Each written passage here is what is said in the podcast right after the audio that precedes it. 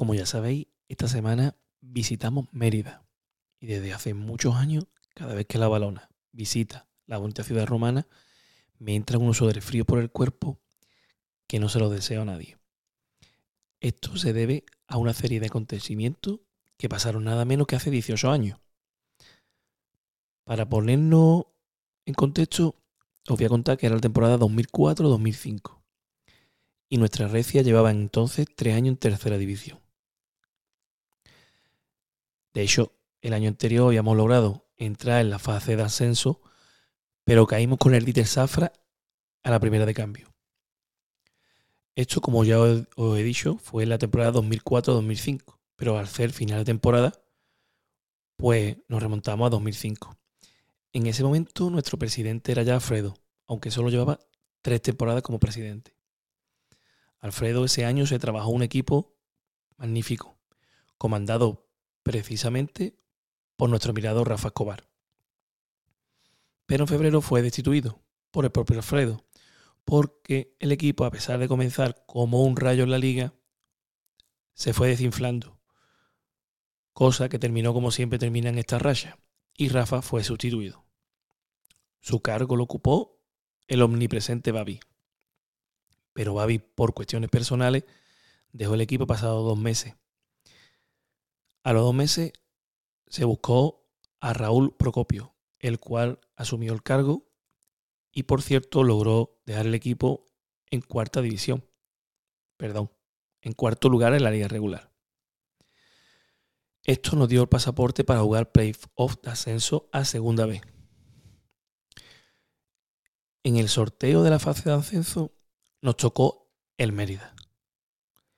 La ida se jugaría el 5 de junio en la línea y la vuelta el 12 de junio en Mérida. Y aquí es donde comienza esta historia. Pero esta historia, en vez de contarla yo, os la va a contar otros cuatro protagonistas. El primero de ellos, el que viene a continuación, es un buen balono, Javier López Reinaldo. Y nos cuenta cómo lo vivió él. Pero primero os dejamos con la máquina del tiempo.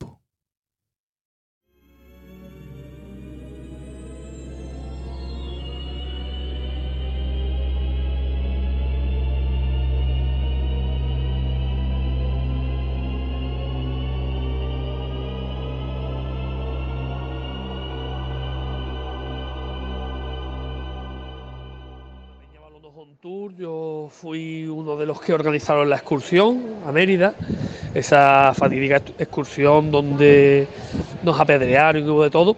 Y bueno, como datos curiosos, ¿vale? Datos, datos curiosos. Eh, a las 5 de la mañana me llama Pilar por teléfono. Pilar, la, mítica Pilar, la Pilar de la línea, no, no hay otra. Para preguntarme si yo iba ya para el estadio, para salir con el autobús. Le dije que no, que yo me quedaba un rato y me dice, pásate por Herba pasó por Herbal, no sé, serían las seis y cuarto por ahí. Y, me aparece en la puerta de Herbal que tenía ella en la calle El Sol antes de cambiar la ubicación, con un bombo lleno de bollate. Dice, esto para camino. Pilar, por Dios, esto para camino. Sí, para camino. Bueno, historia, fuimos totalmente encargados de viandas para el camino. Había de todo, había comida, había bebida, había pico, había de todo. Eh, salimos de aquí, nos fuimos por la ruta del toro, para allá, para acá, todo lo otro, que es una cerveza para acá, que es una copa, el chofer con más mala cara, el chofer decía no se puede beber alcohol en el, en el autobús, eh, una cuesta para arriba, todos los botellines rodando para abajo, o una cuesta abajo, todos los botellines rodando para arriba. Según fuera el autobús, pues así iban los botellines por un lado para otro. Llegamos a, a Sevilla, Allí recogimos, si no me equivoco, a la mujer de Bomba y venía con nosotros Javi Navarro, bueno, la mujer de Javi Navarro, la mujer de Bomba y la mujer de un tercer jugador que ahora mismo no me acuerdo. Venía el Lolo con nosotros. Y bueno, pues llegando a Zafra, este, este hombre que en paz descanse, que ha fallecido hace muy poco, el gallo, dijo ese, hizo ese comentario que, provocó una risa generalizada en el autobús. Estamos llegando a Titer Zafra. Nos pegamos una pecha de reír, bueno, las cositas que tenía este hombre. Eh, paramos a comer en monasterio en Monesterio cayeron más copas, porque es lo que cayeron, y después llegamos a Mérida, nos encontramos allí con el, el tema del fondo, que no había, no había agua en los servicios, no teníamos agua para beber, los avisperos, las pintadas de puta balona firmadas por Legiones Sur, en fin, una serie de historias que ya vivimos todos. Eh, cuando terminó el partido, que menos mal que perdimos, porque si llegamos a ganar, pues a saber lo que hubiera pasado allí. Nos encontramos encerronas en la calle, eh, mi primo Rafa y yo, que fuimos los primeros en salir del estadio, cuando giramos nos encontramos a, eh, a esos orcos, porque eran los orcos del Señor de los Anillos que estaban entrenando con nosotros para hacer una versión extendida o algo. Venían para nosotros corriendo con piedras, palos, había de todo. Eh, y, bueno, pues nos metimos en el estadio, y estuvimos unas pocas de horas. Tú también estabas, me acuerdo perfectamente.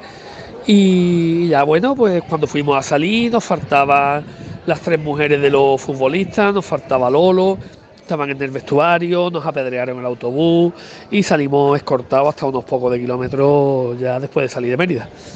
No sé, eh, ahora mismo es de lo que me acuerdo, poco más.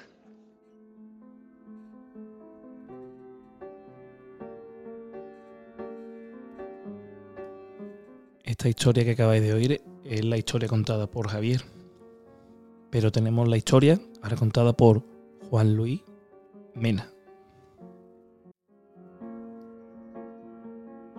Yo recuerdo que allí en Mérida, al entrar al campo, eh, había unas pintadas como puta balona y varias así, ¿no? Después, al subir a los asientos, al sentarnos, vi que había unos panales de avispas que estaban allí revoloteando toda gente y era peligroso. Aparte, desde fuera del campo, donde había mucha gente, estaban lloviendo vasos de cristal, litronas, algo así y fue durante mucho tiempo antes de empezar el partido. Ya al terminar el partido, estuvimos allí esperando un buen tiempo porque nos tenían encerrado porque había bastante gente que nos querían hacer de todo, atacarnos y todas esas cosas. Donde ya cuando vino la policía y así, y así, ya pudimos salir del estadio, pero a la carrera porque eh, podía pasar cualquier cosa. Y más o menos eso es lo que yo me acuerdo, me, acuerdo de, ese día, donde menos mal que nos ganamos. Llegamos a ganar y puede haber pasado algo más, más grave.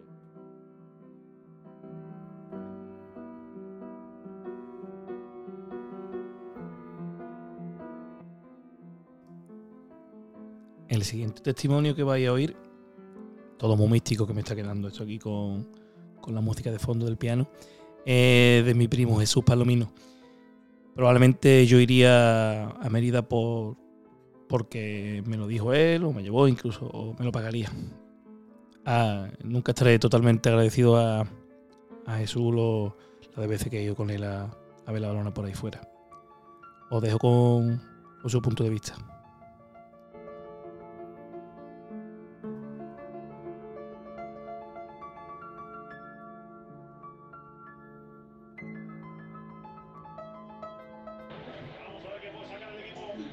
Pues yo me acuerdo de las pintadas que había amenazantes en, la escalera, en el techo interior que había por detrás, que cuando subimos en el fondo de Go tuvimos que cambiarnos y no nos dejaban cambiarnos, pero había en el asiento un avispero.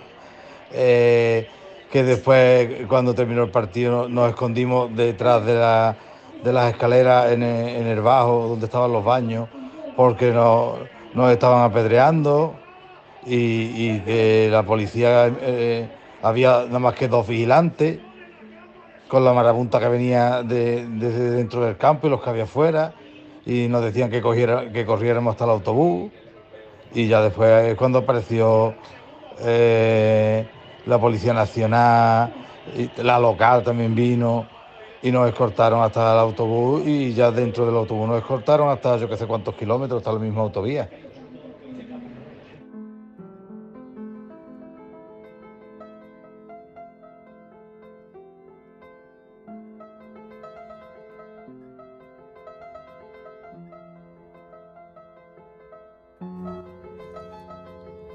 Y ya por último, os dejo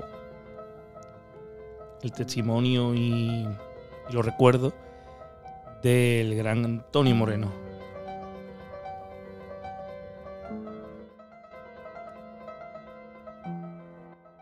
Pues mira, yo lo que recuerdo de ese partido es que teníamos que, que ganar. Yo creo recordar que metió Belencozo en la línea.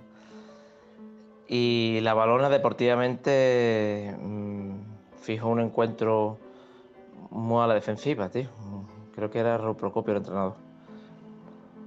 Y hubo dudas, me recuerdo, sobre que hubieran comprado a Juan Luis Central porque remató Olivar de cabeza, que fue el que metió el gol, un centro de la izquierda, y remató con Juan Luis al lado, que no hizo prácticamente nada.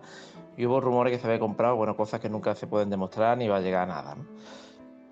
Y en cuanto a lo extradeportivo, yo recuerdo que viajé en un autobús de aficionados. Como hubo incidentes previos en el partido de ida, la verdad, porque hubo aficionados de preferencia que apedrearon a los ultras del Mérida cuando metió el gol Mérida, ¿vale? Hubo incluso un herido, que era un ultra de San Fernando. San Fernando está hermanado con el Mérida y con nosotros. Y había. Vinieron unos cuantos con nosotros, se pusieron en la grada animal y otros cuantos con los del Mérida. Y a uno de ellos, le- el pata, recuerdo, le, metieron una pedra en la cabeza. Entonces, como la cosa estaba ya calentita y había habido durante la semana todo tipo de amenazas, nosotros íbamos con protección policial el autobús. Pero en vez de comer Mérida, estuvimos comiendo en Zafra, recuerdo. Y cuando llegamos allí, pues bueno, el, el ambiente era, era frío, llegamos con mucho tiempo de antelación para meternos rápidamente en el fondo. Y recuerdo perfectamente que cuando nos estábamos metiendo se bajó un- una camioneta de gitano y salió una minusválida que le pusieron una rampa y salió de la rampa mm, mm, mm, volando prácticamente, rodando, es la palabra exacta, con una llave inglesa en la mano y amenazándonos, porque la minusválida fue una de las que vino con el partido de ida y, y recibió también pedra. Entonces ya dijimos, uh, la cosa se pone fea, pero no veíamos ambiente de ultra. Total que estábamos en la grada tan tranquilos y escuchamos un bullicio porque los ultras habían quedado juntos. Y vinieron todos juntos y estábamos ya nosotros metidos en el fondo y desde fuera pues empezaron a amenazarnos con cuchillos, de matarnos, pero una muchedumbre horrorosa, tío. Dijimos, "Uf, aquí lo vamos a pasar mal. Entonces recuerdo yo que el fondo no estaba ni vallado, había como una, un, no había, eh, se podía ir, tú saltar el césped perfectamente, de hecho Lolo saltó al césped y se al final del partido se refugió con los jugadores y volvió con los jugadores en el camino de vuelta. Y así es, cuando te- terminó el partido, pese a que ellos se habían clasificado y habían ganado, pues se fueron parte de la afición para nosotros, que lo paró la policía como pudo, nosotros nos fuimos para adentro, ¿vale? Fuimos a salir por la puerta y cuando estábamos doblando la esquina del estadio en el fondo con preferencia para coger el autobús, nos vimos una muchedumbre de gente horrorosa corriendo para nosotros. Yo me di la vuelta, salí corriendo. Recuerdo que un niño chico se cayó y perdió el zapato. Y nos metimos como pudimos en, otra vez dentro del estadio del fondo, se cerró allí la puerta y se pusieron allí en la puerta. Estuvimos horas sin salir. Fíjate que hay una comisaría de Policía Nacional que es de Mérida enfrente del fondo justo. Allí había unos policías que eran antidisturbios, no estaban preparados, empezaron a tirar pelotas de goma para dispersar a la gente. Tardamos, ya te digo, horas, horas. Ah, bueno, allí fue catastrófico en la grada, recuerdo que nos mantuvieron sin bar, había hace un calor en, en en Mérida, en Extremadura hace mucho calor. Horroroso, y no teníamos mm, bar, en el servicio no había agua, nos cortaron el agua, no podíamos beber. Había un avispero en la grada que le picó a varias gente, me recuerdo que a Lumbría le picó, tío. Había, no habían dejado un avispero, amenazas de muerte en, en los suelos y las paredes de los ultras, dentro del fondo. Y ya pudimos salir a las horas y, y escoltarnos la policía hasta las afueras de Mérida, me recuerdo yo, pasado el puente del Guadiana, mm, ya en la autovía de, camino de Sevilla, digamos, no estuvo cortando la policía porque eso fue horroroso antes, como mi- el sitio donde más miedo he pasado en mi historia como balón, ni Algeciras ni ningún sitio, vamos, es donde peor lo he pasado ha sido en Mérida y desde entonces le tengo manía a ese equipo y, deseo que le ganemos y, deseo que defienda el equipo después de la Algeciras, que tengo más ganas que defienda el Mérida.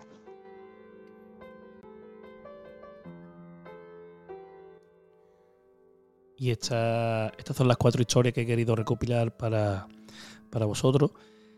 De aquel, aquel día que a todos se nos quedó grabado en la mente y que luego, bueno, yo luego he ido a Mérida y, y me he desquitado de este, de ese momento que, que sufrí en lo deportivo y como dice bien alguno, menos mal que perdimos, porque si no hubiera sido peor.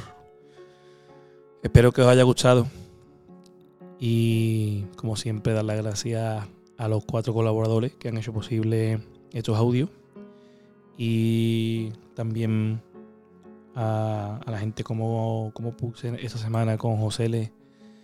Eh, que escribe los libros y podemos también recordar ciertas cosas en ellos. Muchas gracias y nos vemos en el siguiente podcast. Un saludo.